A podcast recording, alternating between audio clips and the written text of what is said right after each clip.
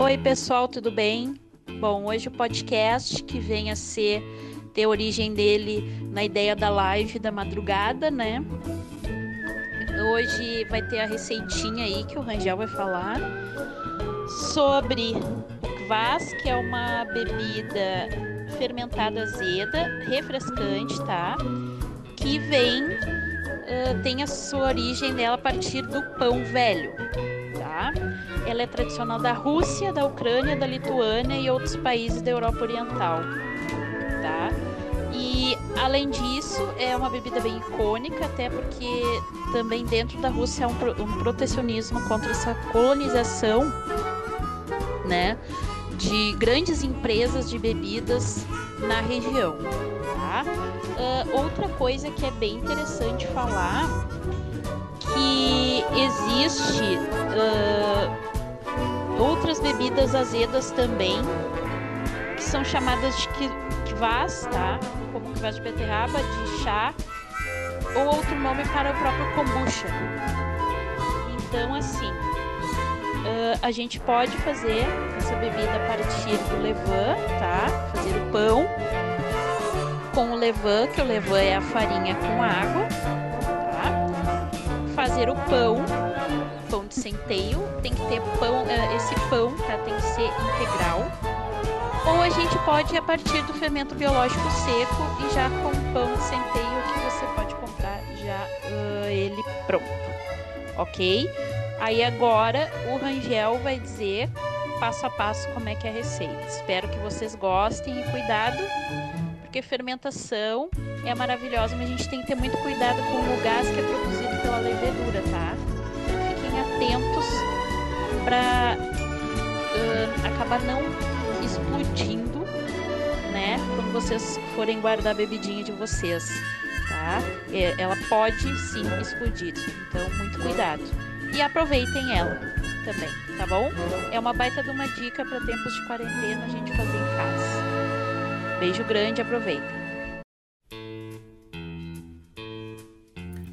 Vamos para a nossa receita de kvass. Os ingredientes são 500 gramas de pão de centeio ou qualquer pão que contenha grãos integrais, 3 litros de água filtrada, 15 gramas de fermento biológico seco, 60 ml de água morna, 200 gramas de açúcar.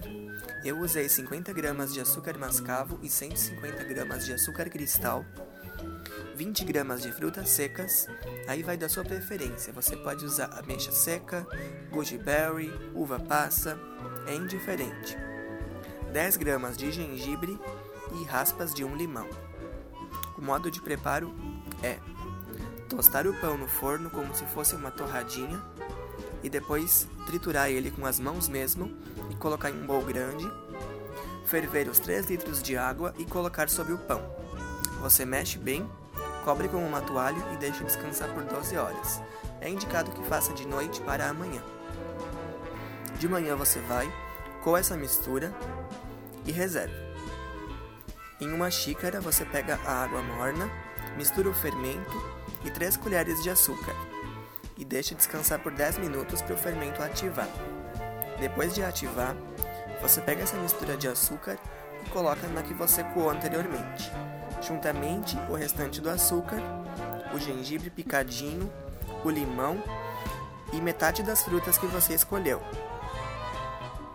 Agora você mexe bem e deixa descansar por 24 horas, ou seja, até a manhã seguinte. Após descansar, você coa e engarrafa ela em um recipiente com capacidade para 5 litros. Uh, é interessante pegar um recipiente de água mesmo, aqueles grandões, e coloca o restante das frutas e fecha muito bem.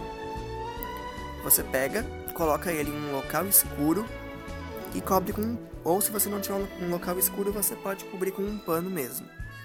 E você vai deixar ele assim por 4 dias. é interessante também retirar a pressão assim que você vê que ele está muito inchado, porque ele tende a explodir se ficar com muita pressão. Após passados esses 4 dias, você deve coar novamente, mas dessa vez com muito cuidado, para tentar pegar o mínimo possível da borra que fica no fundo do recipiente, porque você quer apenas o líquido. Após coar bem, você pega e coloca ele em garrafas de vidro e tampa com uma rolha da sua escolha. É interessante não deixar escapar o, a pressão que tem dentro e o álcool. Após tampar, você coloca na geladeira, pode ser na portinha mesmo, por 5 dias ou até que você achar necessário, mas o mínimo é 5 dias. Quanto mais tempo ele ficar descansando, melhor é o resultado final. É simples, é barato e é muito bom. A cor fica muito boa, o aroma dessa bebida também é muito boa e ela é muito saborosa. Espero que goste. Beba com moderação.